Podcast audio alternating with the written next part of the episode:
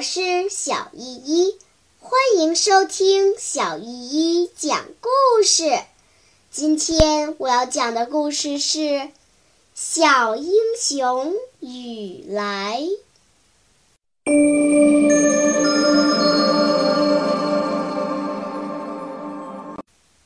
第三十七章：怎么逃跑呢？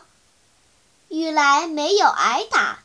警备队队长也没有再问他，而且还允许他在每个屋子里随便走动。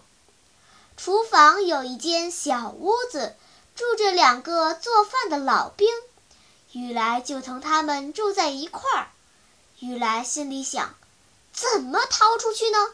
他病了，浑身发冷，冷起来，心里像装着一大块凉冰，连牙齿都打颤。冷完了又发烧，烧起来浑身就像火炭一样。雨来躺在炕上了，两只眼睛呆呆地望着房顶，整个据点好像在房顶上都画出来了。西面一排房子住着警备队，紧连着的是厨房和仓库。东面几间房子住着警备队队长和日本顾问。从警备队队长住房的外间穿堂屋一直上去，是一个大碉堡。整个院子外面围着一道深沟，沟外有铁丝网，有削成尖刀一样的木头桩子。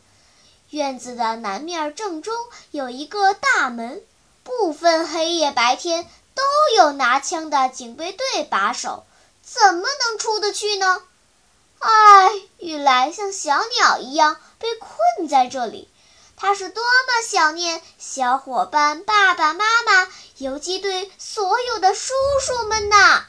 就是想起那支红缨枪，都觉得比从前更亲热了。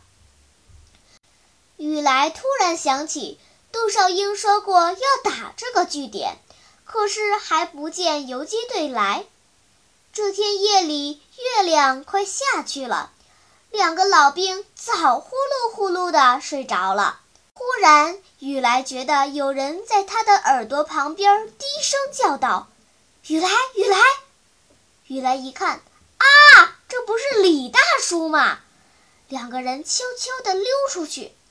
雨来攥着李大叔的一只胳膊，觉得自己的身子就像是一片树叶。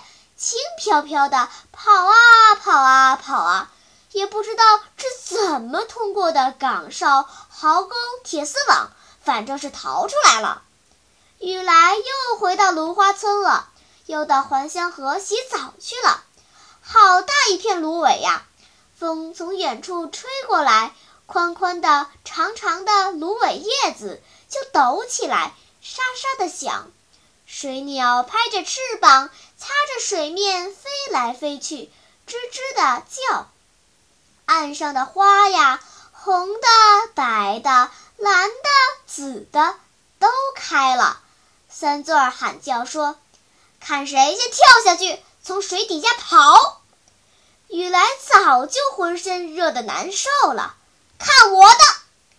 说着，就用两个手指捏着鼻子。身子往前一扑，脑袋朝下，扑通扎进河里去了。妈呀，好凉啊！雨来心里一哆嗦，打了个冷战，睁开眼睛，见李四喜正往他脑袋上喷凉水呢。一个做饭的老兵在旁边拿着灯，原来刚才是做了一场大梦。李四喜松了一口气，说：“好啦，睁开眼睛了。”应该早把两手巾放在他脑仁上，发了高烧要变肺炎的。那伙夫打着哈欠说：“哦，我还以为他是说梦话呢，哪知道是发高烧烧的说胡话呀！啊，困死我了。”李四喜临走的时候向伙夫说：“小心的看顾着点儿，说不定什么时候日本人向咱们要这小孩呢。”早晨，雨来强睁开眼，翻翻眼皮，见李四喜领来一个嘴上戴着白纱布口罩的日本鬼子，另外还有一个拿皮包的警卫队。日本鬼子把一个小玻璃管插进雨来的舌头底下，叫雨来含着。雨来又无力地把眼睛闭上了。过了一会儿，日本鬼子把小玻璃管从雨来的嘴里拿出来，看了看，说。发烧的已经慢慢的没有。那个拿皮包的警备队尖声尖气地说：“我看给他个痛快得了，何必让他受这个长罪呀？什么的痛快？这样拉出去给他一枪。”日本鬼子摇摇头，做了个神秘的鬼脸。嗯，死了的不要。太君的命令，快快治好。特务机关大大的用处。雨来觉得有一只手攥着他的胳膊，疼了一下。